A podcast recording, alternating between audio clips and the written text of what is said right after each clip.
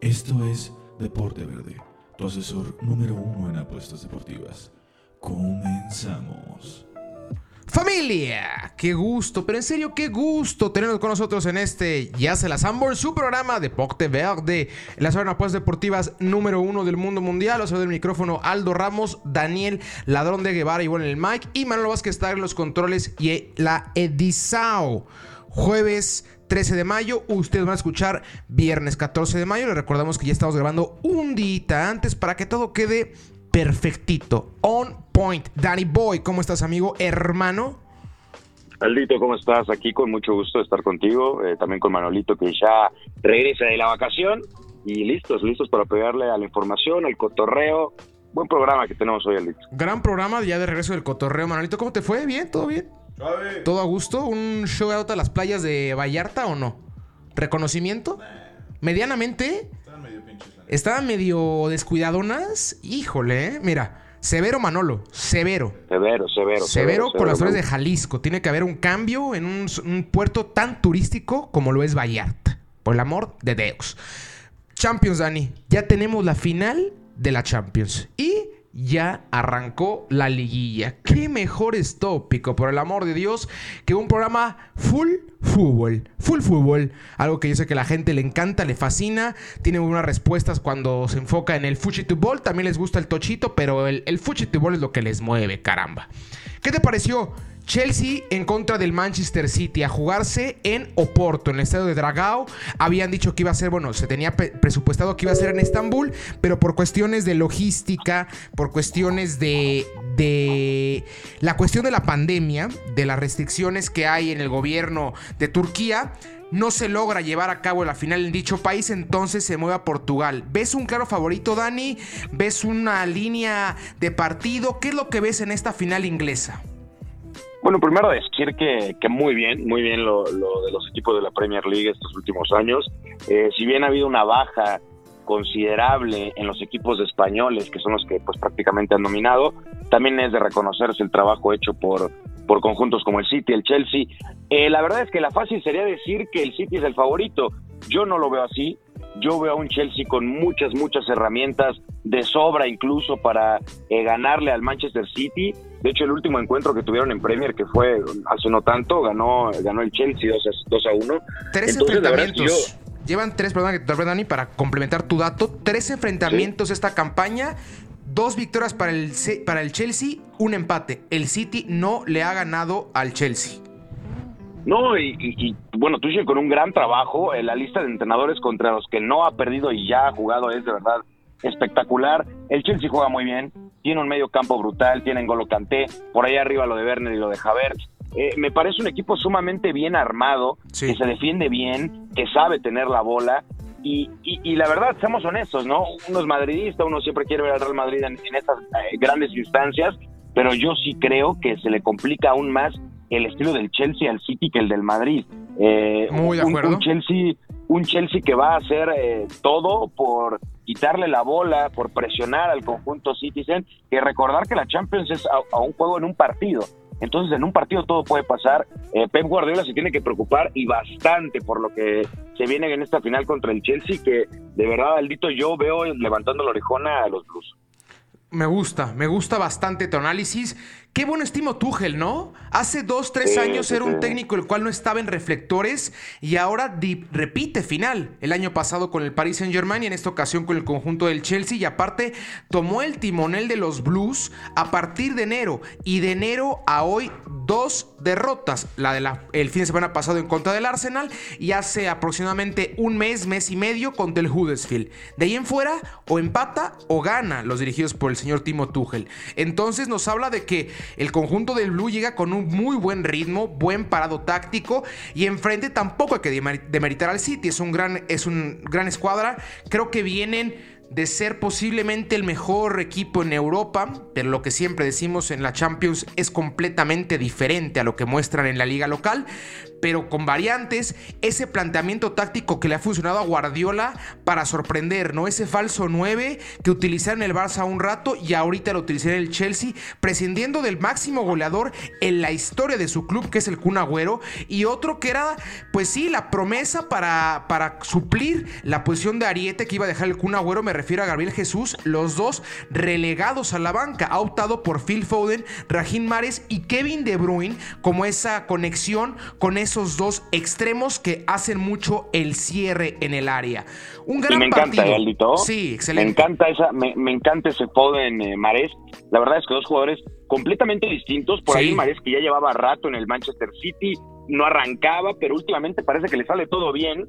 Al argelino me parece que es. Exactamente. Y, del otro lado Phil Foden, un, un, chamaquito que, Dios mío, cómo juega. Está muy joven, desborda excelente la banda, tiene mucho, tiene mucha visión, tiene mucho juego eh, veloz con las piernas la verdad es que, o sea, sí, yo veo como favorito en lo personal al conjunto del Chelsea, pero va a tener que hacer un partidazo si quiere ganarle al Manchester City porque es una plantilla exquisita y dirigida por un muy, muy buen técnico. Exactamente, un técnico diferente, el cual por más que yo de vez en cuando lo tunde y lo critique, es un tipo grande, entonces los grandes en escenarios grandes regularmente ganan, entonces habrá que tener también eso en cautela, el factor Josep Guardiola.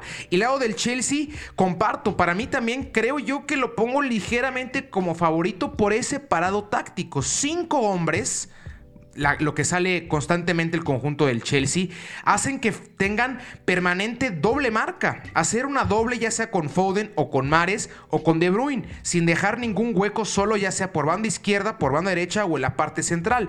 Y aparte como acotabas, lo que hace Havertz y lo que hace Werner es excelente, tipo los cuales hacen este, latigazos y desdobles y contragolpes con una facilidad. Brutales, brutal. al Madrid, Aldo, al Madrid Aldo entre Javier y Werner en la vuelta fue con eso. lo destruyeron con eso. lo destruyeron. Y aparte tienes de refresco a un tipo el cual a mí no me gusta tanto pero puede llegar a, hacer dolor de cabeza como Christian Pulisic. O ya a lo mejor y tiene un gran partido lo vimos la Champions pasada venía de un gran nivel futbolístico lastimosamente para él este año se le ha complicado. Para el señor Sijic el cual llegará del Ajax que también es un tipo de muchas capacidades que también sabe llegar muy bien a línea de fondo y exigir a Walker, a Cancelo, a Sirchenko, creo que tiene que ser la clave de la ofensiva para el conjunto de, del Chelsea, tomando en cuenta que creo yo, el Manchester City cuenta con el mejor central de la temporada en el mundo. El señor Rubén Díaz fue por bastante para mí el mejor central que hay en el balompié mundial. Para más que Ederson, ese señor. Sí, es mejor portero que Ederson, caramba. Qué grande es, ¿eh? Qué gran jugador. Qué gran jugador le dio el blanco Guardiola después de probarle con Stones, con Ake, con Laporte, con todos, con Otamendi. No funcionó. El que menos reflector llegaba, que era Rubén Díaz, mira, papá, ahí está, facilito. Yo lo que veo, Dani, a menos que me, que me digas lo contrario, lo único claro que tengo es va a ser un partido con pocos goles.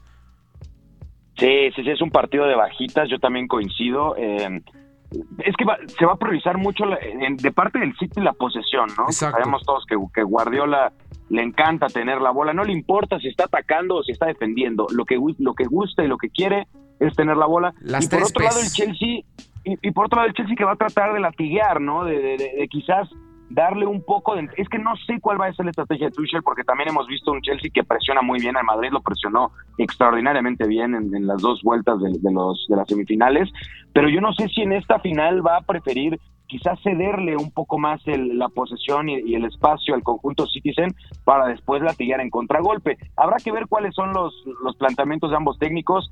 De que es un juego de pocos goles, me queda claro que lo va a hacer, pero no por eso va a ser un mal partido. Yo creo que estratégicamente va a ser delicioso de ver. Muy, muy, muy de acuerdo. Estoy tal cual me quedo con lo último. A lo mejor y no va a ser muchos goles, pero tácticamente hablando va a ser una delicia ver cómo sale Tuchel, cómo sale Guardiola, cómo se va llevando el partido. Dani, vámonos con el pronóstico. Aquí nos mojamos. Quiero que me digas ganador y resultado. Yo creo que va a ganar el Chelsea 2-1. Eh, Chelsea gana dos goles por uno. Yo me voy a ir con el 1 a 0. Va a ser el mismo marcador de la Champions pasada, de la final de la Champions pasada, el cual Bayern acaba ganando un gol por cero al París con gol de Kingsley Coman. Aquí yo veo lo mismito nada más que del lado del Chelsea. 1 a 0 gana el conjunto de los Blues. ¿Te avientas a decir quién anota? Timo. ¿En ese 1-0? Timo. ¿Timo Werner? Timo. Sí, no. Y aquí, y aquí lo voy a defender porque he visto en muchas páginas cómo lo critican. Máximo goleador del Chelsea. Máximo asistidor del Chelsea. Máximo pasador de key passes del Chelsea. Es el tipo el cual. Sobre todo eso, lo que ha generado. Lo que ha generado genera demasiado. Genera demasiado. En goles, quizás en goles sí, cabría un poco el reproche de, a ver, ¿qué está pasando? Pero ya cuando te ves a la, cuando te vas a la generación de fútbol y lo comparo un poco, obviamente guardando proporciones, a cuando Cristiano Ronaldo estaba en el Madrid, que Benzema no tenía tanto gol, pero te volteabas a ver los pases clave, las asistencias, los cara a cara ganados, los mano a mano ganados, y es ahí donde marca una gran diferencia un jugador como Timo Werner, que te va a poner ese pase de gol, que te va a poner ese pase previo al pase gol. Entonces, lo que ha hecho Werner, la verdad es que es extraordinario. No cabe, no cabe la crítica para este señor. En sí, no, no, no, no cabe la crítica para el tipo. Comparto que a lo mejor los números en comparativa con lo que veíamos la temporada pasada o temporadas anteriores en el Leipzig no se comparan ni tantito, pero habrá que entender que llegó un fútbol diferente y aparte un parado el cual no juega el Chelsea a, a Werner como lo hacía en el Leipzig. Werner es el encargado de la, toda la parte ofensiva y lo que le caiga lo meto. Si no, pues toma, acaba la tu Pulisic, acaba la tu este, Havers, acaba la tu Sijic. El tipo ha entrado en una faceta de un delantero mucho más maduro, creo yo. Entonces, no lo critique, mejor vea bien lo que hace el tipo porque es un gran, gran, gran delantero. Ahora sí, Dani. Lista la Champions, 28 de mayo, la final. Nos aventamos un podcast previo a la final. No, después de la final nos platicamos ya todo de cómo quedó para también una previa a la Euro, que estamos a partir de hoy a 29 días de que arranque la Eurocopa. Entonces, muy sabroso el verano de infarto que se nos viene. Ahora sí, vámonos al fútbol champano y Dani Boy. Ya tenemos liguilla. La semana pasada les recordamos que fue un partido grabado, más o menos ahí Dani Boy y yo hablábamos de quiénes eran nuestros candidatos, cómo veíamos a cada quien. Y más o menos se está dando un poco. Mencionábamos lo, incómodo que iba a ser el conjunto del Toluca, que Cruzul tenía que demostrar, que el América también tenía que demostrar, que por ahí Guadalajara tenía que sacar la casta, no acaba pasando, el Pachuca pasa por, encima de ellos, nada más para no darle mucha vuelta al repechaje. ¿Con qué te quedas del repechaje, Dani Boy? Rapidini. Yo creo que me quedo con el Atlas, me quedo con el conjunto del Atlas, esa manera de, de, de jugar la seriedad para jugar un partido de repechaje, eh, eliminar a los Tigres, despedir al Tuca Ferretti como entrenador. Eh, la verdad es que me quedo con lo del Atlas, eh, que bueno, ya hablaremos un poquito más adelante, pero también lo hace muy bien en la ida de los cuartos de final. Entonces, la verdad es que el conjunto de, la academia lo está haciendo muy bien. Exactamente, los dirigidos por Coca lo hicieron bastante bien. Creo yo que fue una sorpresa para bastantes. Para mí no fue sorpresa. Yo se los dije, yo veía Atlas avanzando, pero sí entiendo el golpe que es darle el último partido a Tuca Ferretti de esa manera. ¡Qué impacto! Para mí, más allá de la playera, creo que lo del Toluca para mí sí fue una sorpresa. Poder eliminar al campeón en penales como se ganó y después de haber perdido una jornada antes en contra de Juárez, a mí me parece que es una sorpresa. Y también la otra ligera sorpresilla es lo desdibujado que se vio el conjunto de Guadalajara yo creí, si bien veía a Pachuca avanzando, pero yo veía un dos goles por uno, tres goles por dos. Ese partido acaba 4-2, pero de milagro. Tenía que haber sido 4-1 en los carteles, al final de cuentas, para demostrar lo que pasó en la cancha. Un segundo tiempo en el cual Pachuca fue no superior, infinitamente superior a los dirigidos por Bucetich. Entonces, yo con eso me quedo en la repesca. Ahora sí, vámonos a liguilla. Ayer arrancó, miércoles. Yo tengo una pregunta, Dani Boy. ¿Qué pasó con el Cruz Azul? El superlíder. 18 partidos consecutivos sin perder. Vas contra el lugar número 11 de la tabla. 11 de la tabla. El único la única vez que el Toluca le ganó a alguien que esté en liguilla en casa fue al América. Y le acaba dando un partido redondo. ¿Apesta? ¿Huele a Cruz Azul de Danny Boy? ¿Huele a los fantasmas? ¿Huele al pecheo otra vez? Dímelo. No, no, no, mira, Alito, lo que pasa aquí es que Cruz Azul es un equipo que está enfrentando dos torneos y dos torneos en instancias finales. Eh, recordar que Cruz Azul tiene eh, compromiso de Conca Champions contra Monterrey en instancia de semifinales y yo aplaudo en demasía la postura de Juan Reynoso de no decir, ¿sabes qué? A chingar a su madre la Conca Champions y toda la carne la sabe en la liga. El tipo está buscando competir en ambas y está buscando llevarse a ambas. Por consiguiente, tiene que guardarse gente importante en, la, en el arranque de la ida contra el Toluca ante un Toluca que claramente iba a salir a matar. A ver, a matar. Se sabe que, se sabe que el Toluca, si se hace fuerte en, algún estadio, es en el suyo, en su casa.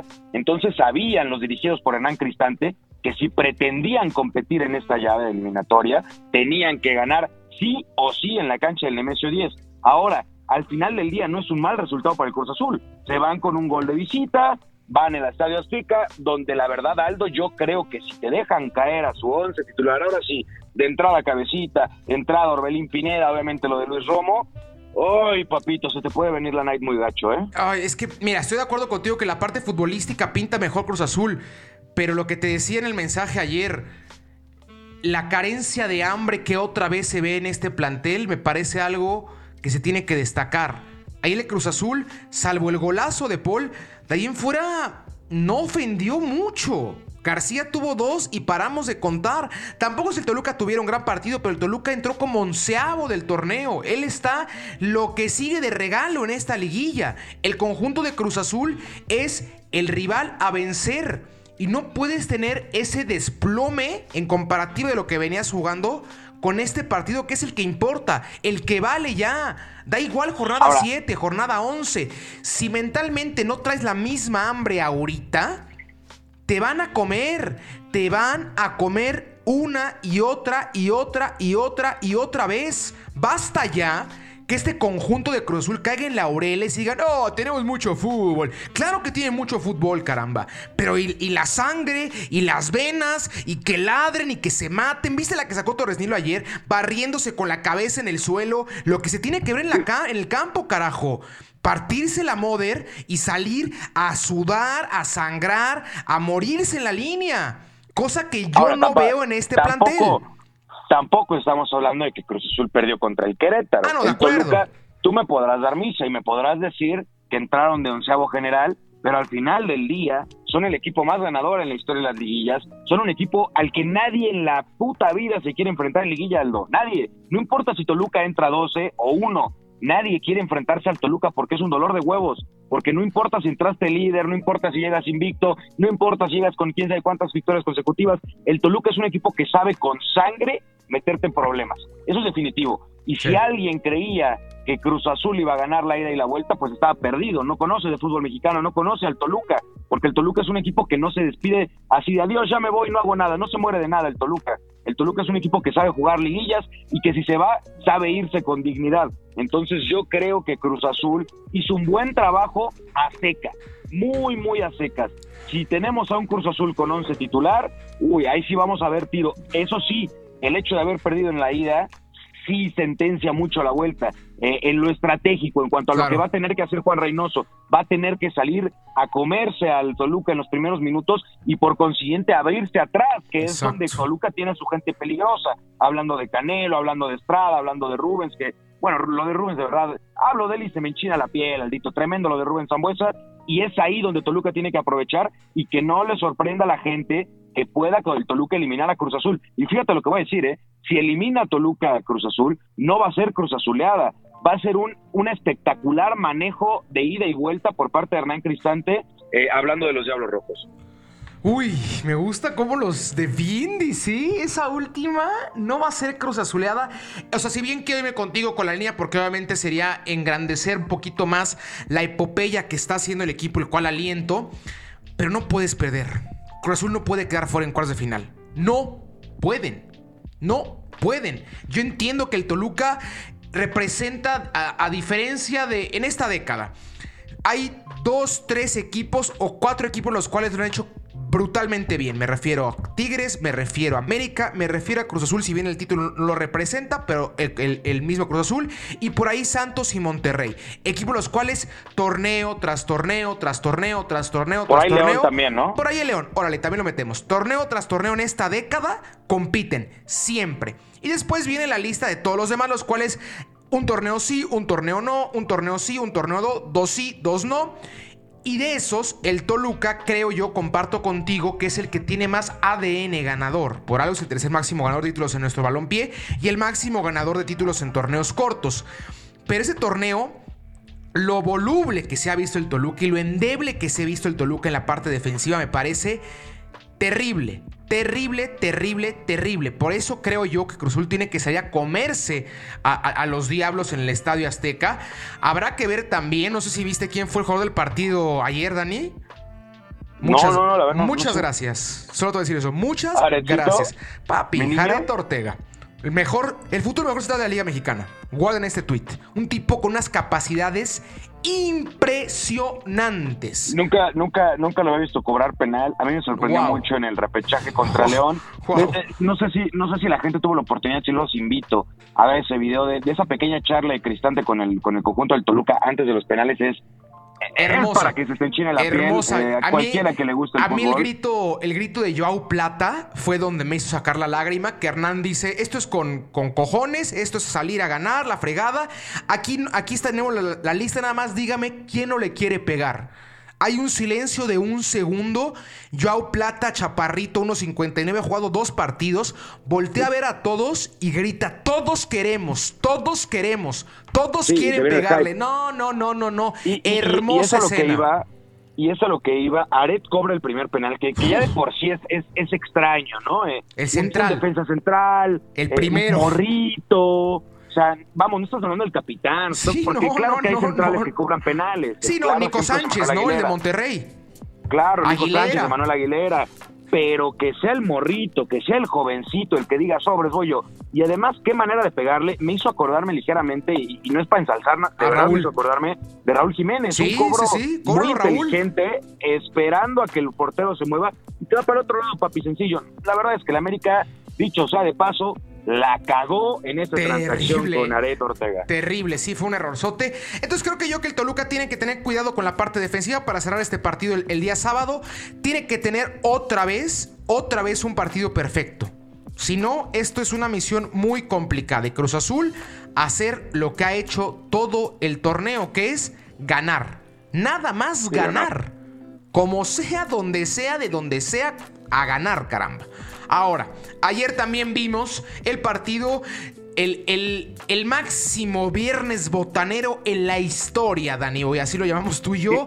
Tantos años preparándonos con mole, mole, mole, mole, horrible. Y vámonos. Ahora sí llegó el bueno. Atlas en contra de Puebla en una semifinal, en, en los cuartos de final, en liguilla. Si bien creo que sumando la repesca y el partido de Toluca Cruz Azul, creo que es el más flojito en espectáculo, pero divertido, ¿no, Dani? Sí, sí, sí, fue divertido, fue divertido. A ver, o sea, obviamente no va a ser como un Cruz Azul Toluca, como un Monterrey Santos. Claramente no lo va a ser. O el de hoy, ¿no? El América también Pachuca va a estar buenazo. O un América Pachuca, un América Pachuca, pero tiene sus, tiene sus toques muy, muy coquetos. Eh, la verdad es que Atlas lo hizo bien. Atlas lo hizo bien en la cancha del Jalisco. Eh, fue un partido relativamente cerrado, creo que estratégicamente hubo mucho choque entre ambos equipos y al final del día se termina imponiendo con un gol que cabe destacar que estaba en fuera de lugar y que el VAR bien gracias el conjunto el conjunto del Atlas, pero creo que merecido al ojo. O sea, si bien el fútbol tiene que ser más justo ahora con el VAR y, y debió anularse ese gol, al final no termina siendo así, pero hubo justicia en el terreno de juego porque yo sí creo que Atlas merecía la victoria ante un Puebla que en realidad nada más salió a no perder la eliminatoria en la ida. El Puebla salió ahí me mantengo con vida, medio aguanto los chingadazos y regreso a mi casa en el Cuauhtémoc, ahí sí a querer cerrar ya la faena, ¿no? Sí, Tartamón creo que tomó una postura diferente a la que habíamos visto eh, eh, en, la, temporada regular. Lo, platicamos con Rolo, un abrazo a nuestro hermano Rolly de Campix. Vayan a seguir Campix, por favor, en, Instagram. Eh, que el Puebla era el visitante con más goles metidos fuera de casa. Era el equipo con más goles metidos. Era, junto con Cruz Azul y América, el mejor visitante del torneo. Y ayer no se vio eso por esa no quiero decir miedo o precaución o cautela, pero sí manejar la eliminatoria, entender que no se juegan 90 minutos, sino se juegan 180 y Puebla es mucho más fuerte en el Cuauhtémoc. Nos vamos con unos 1-0 en contra, tampoco arriesgamos mucho, no abrimos mucho y ya en nuestro cantón ahí se puede llevar a, a buen puerto la eliminatoria, pero creo yo que regalar 90 minutos, si bien habrá que ver la vuelta, pero a ver si no pesan, Dani. Normalmente pesa, normalmente pesa. Eh, tuvo, tuvo la suerte, si lo quieres ver así, Puebla, de que solo le cayó uno. Pero coincido contigo, en una liguilla, eh, regalar 90 minutos normalmente pesa lo suficiente como para quedar eliminado. Ahora, insisto, tuvo, tuvo buena suerte el conjunto del Puebla. Les cayó nada más uno y yo sí los veo haciendo más de dos o dos al menos en, en su casa. Yo voy avanzando a la poblana. Vámonos a los de son hoy, ustedes ya los vio. Gente, la gente que está escuchando esto sabe algo que nosotros no sabemos, que es el resultado y lo que pasó el día de hoy en el campo del Hidalgo y el día de hoy en el campo del territorio Santos Modelo. Partidazos estos dos. ¿Qué ganas les traigo, Dani Boy? Por un lado, el Pachuca en contra del América que, como lo dices, Pachuca y Toluca, sin lugar a dudas, son los equipos que más se le indigestan en la América históricamente. Y hablando de los últimos 10, 15 años, que es cuando el Toluca y Pachuca empezaron a aparecer. Entonces, muy difícil el partido para la América, de menos en el Hidalgo, creo yo. En el Azteca puede ser que lo tengan un poquito más a modo y hago la clásica, el clásico, este, como, como conejito, el, el puntos suspensivos de que cómodo. Pero, pero, hoy en el, en el Hidalgo es un partido muy bravo, Dani, muy bravo. Sí, no, no, no, estaría equivocado cualquiera que piense que América tiene una eliminatoria fácil ante Pachuca. La realidad es que nos hubiera venido más fácil jugar contra el rebaño sagrado, ¿eh? dicho sea de paso, pero el Pachuca es un equipo que entró muy bien, que cerró excelentemente bien la temporada, que termina eliminando 4 por 2 a las Chivas, o sea, no es poca cosa meterle eh, cuatro goles en una instancia de eliminación directa al conjunto del Guadalajara y luego enfrenta al América que se le da. Y habrá que decirse, se le da al América.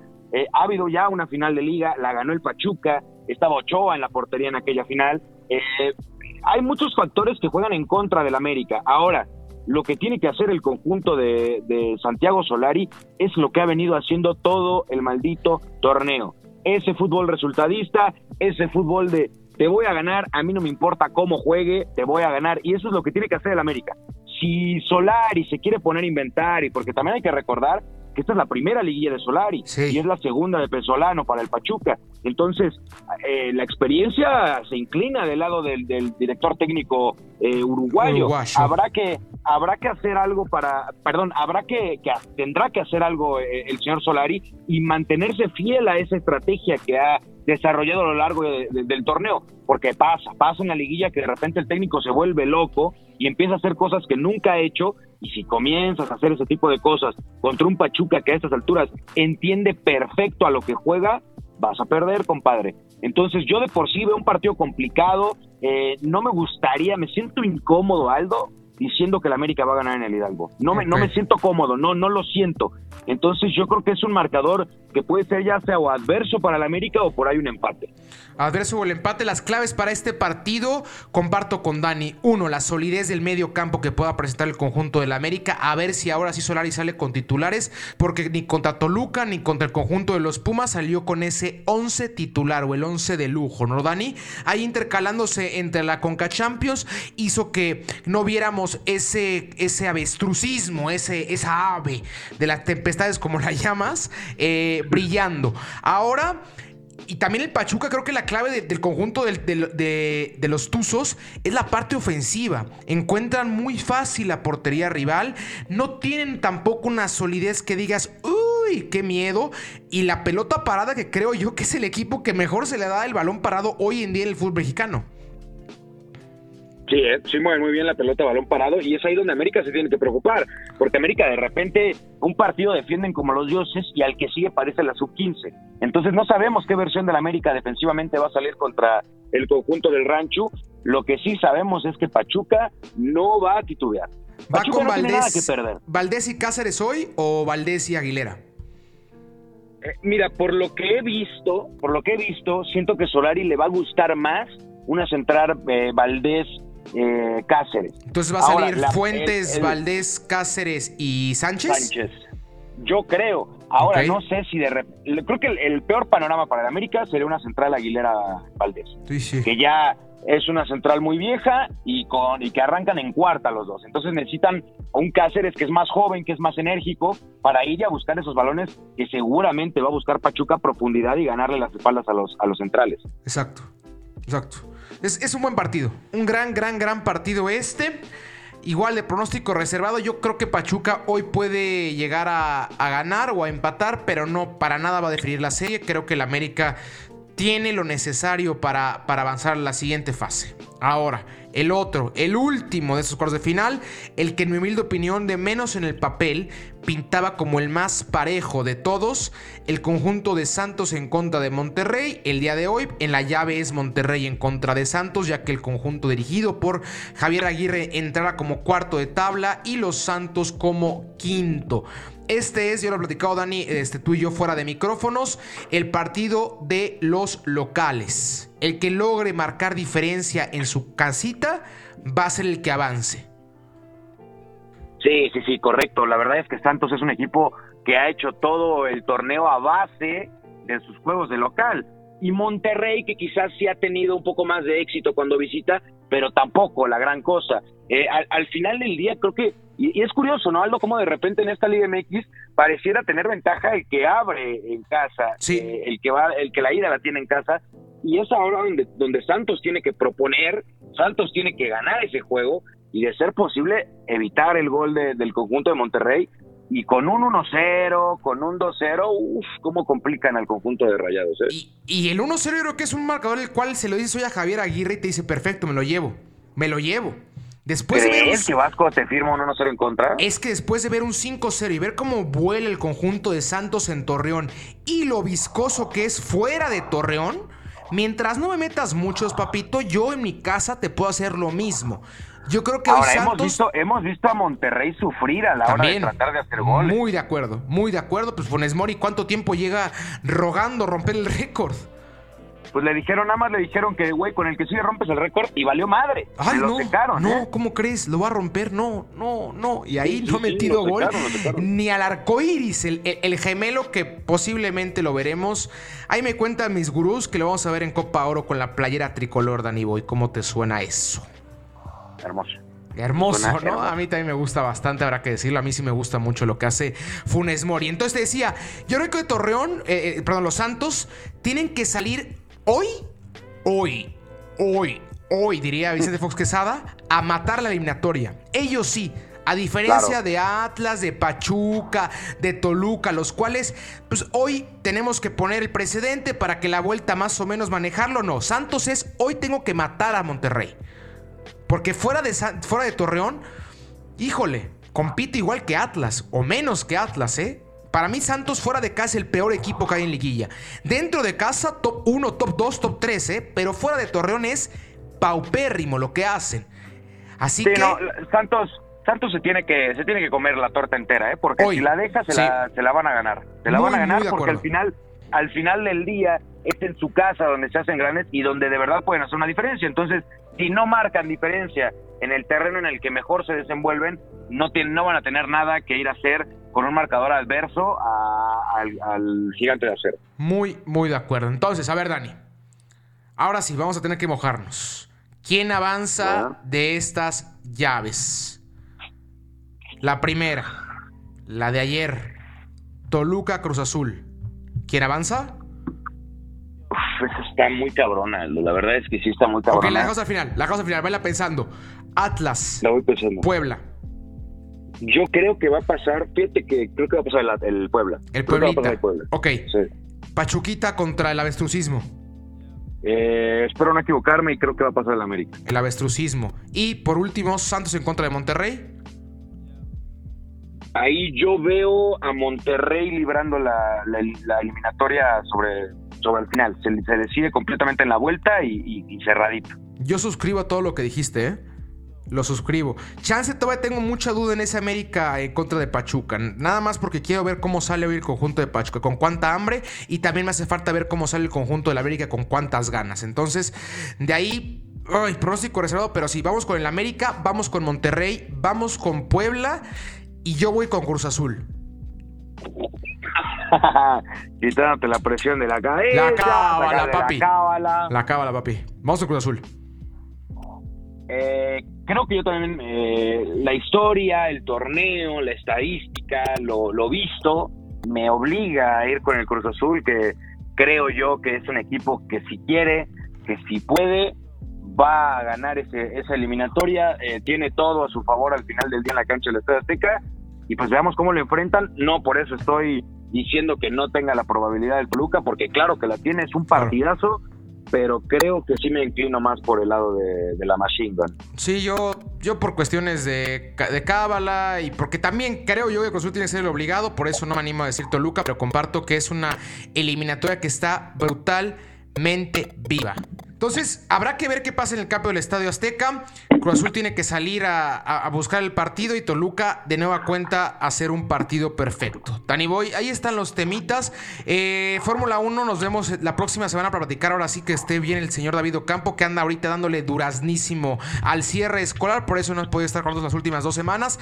Pero ya la próxima week tenemos análisis de la Fórmula 1 porque Checaso anda medio mal. Dani Boy, gracias, te amo.